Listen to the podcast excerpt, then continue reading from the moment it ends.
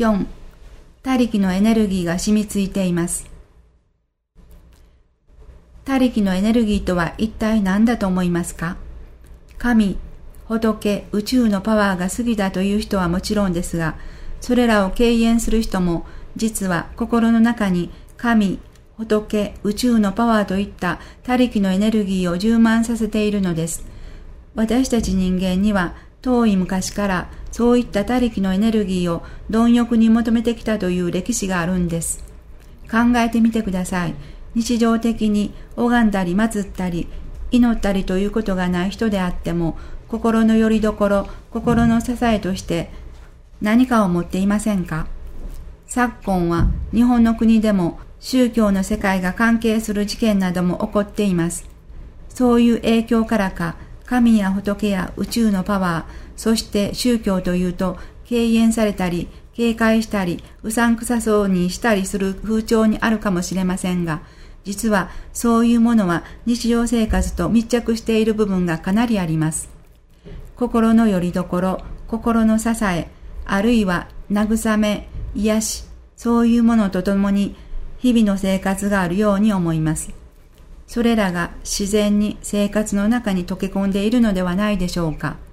あまりにも生活に密着しているので、そういうことは宗教だとは思っていないかもしれません。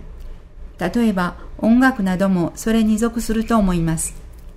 また、生まれついた土地柄、場所においては、拝んだり、祀ったり、祈ったりすることが日常的になっているという人たちにおいては、それを生活習慣として捉えて、宗教だという感覚はないかもしれません。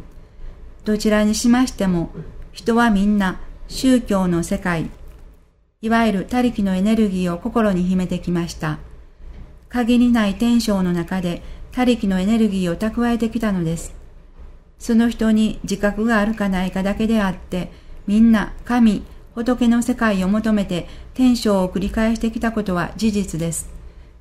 にもかかわらず、宗教の好きな人、興味がある人、反対に嫌う人が実際にあるのはどうしてでしょうか。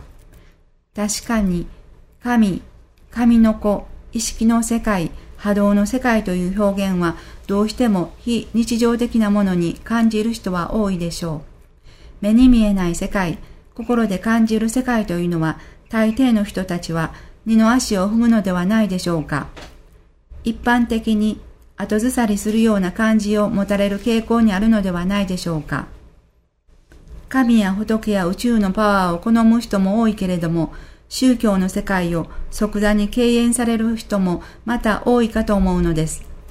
私自身もこの学びのことを耳で聞いていただけの時は宗教だと思ってきました。だから足を踏み入れることを拒絶してきたと言ってもいいと思います。拒絶するということは、それだけ神や仏や諸々のパワーを過去において求めてきたからだったと私は自分を振り返っています。今現在の学びでは、意識の世界とか波動の世界とか、そういうふうな表現になっているので、まだ入りやすいかもしれませんが、学びの最初の頃は、神とか神の子という表現をしていましたので、自分の中で距離があったことは確かでした。ところで、宗教の世界にのめり込む人、何らかの関心を示す人よりも、反対に無関心な人、あるいは無神論者だとする人の方が、他力のエネルギーが弱いのかといえば、必ずしもそうではないと思います。宗教とは無縁だ。私はそのような世界に入りたくないと堅くなに拒絶する心から実際は祈りのエネルギーが流れ出している、流れ続けているのです。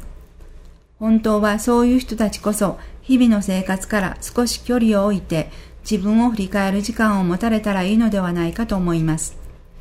案外なぜ拒絶してきたかということを心で感じてこられたら今度は逆にどんどん真実の方向へ自分を誘っていかれるかもしれません。ただ私たちはそれぞれに仕事、家事、子育て、学業、趣味、医者通い等々日々の生活に追われています。その中で自分の生活パターンを変えることはなかなか難しいです。慌ただしく過ぎ去っていく時間の中で束の間の安らぎや幸せを求めていくことに明け暮れる毎日だと思います。第一、自分を振り返るという意味がわからないと思います。だから、たとえ振り返ってみても、生まれてから今日までです。それで何とか帳尻を合わせていこうとします。自分が求め、そして自分の中に蓄えてきた他力のエネルギーをそのままにして帳尻を合わすことなどできないけれど、染みついてしまっているから、なんとかその瞬間瞬間を生きていこうとすることに一生懸命なのだと思います。今現在、占いやまじないやその他、精神世界について興味がある人、神の存在を信じ、一生懸命祈りを捧げている人、いいえ、そういうものはどうでもよく、ただ金、金の生活に忙しい人、人様々ですが、その区別なく、誰もがみんな他力のエネルギーの中に沈んでいると言ってもいいと思います。そのエネルギーを本来の喜びのエネルギー、パワーに変えていくことが私たちのこれからしていくべき仕事です。染みついてしまったエネルギーをどのように変えていくのか大きな課題を残しています。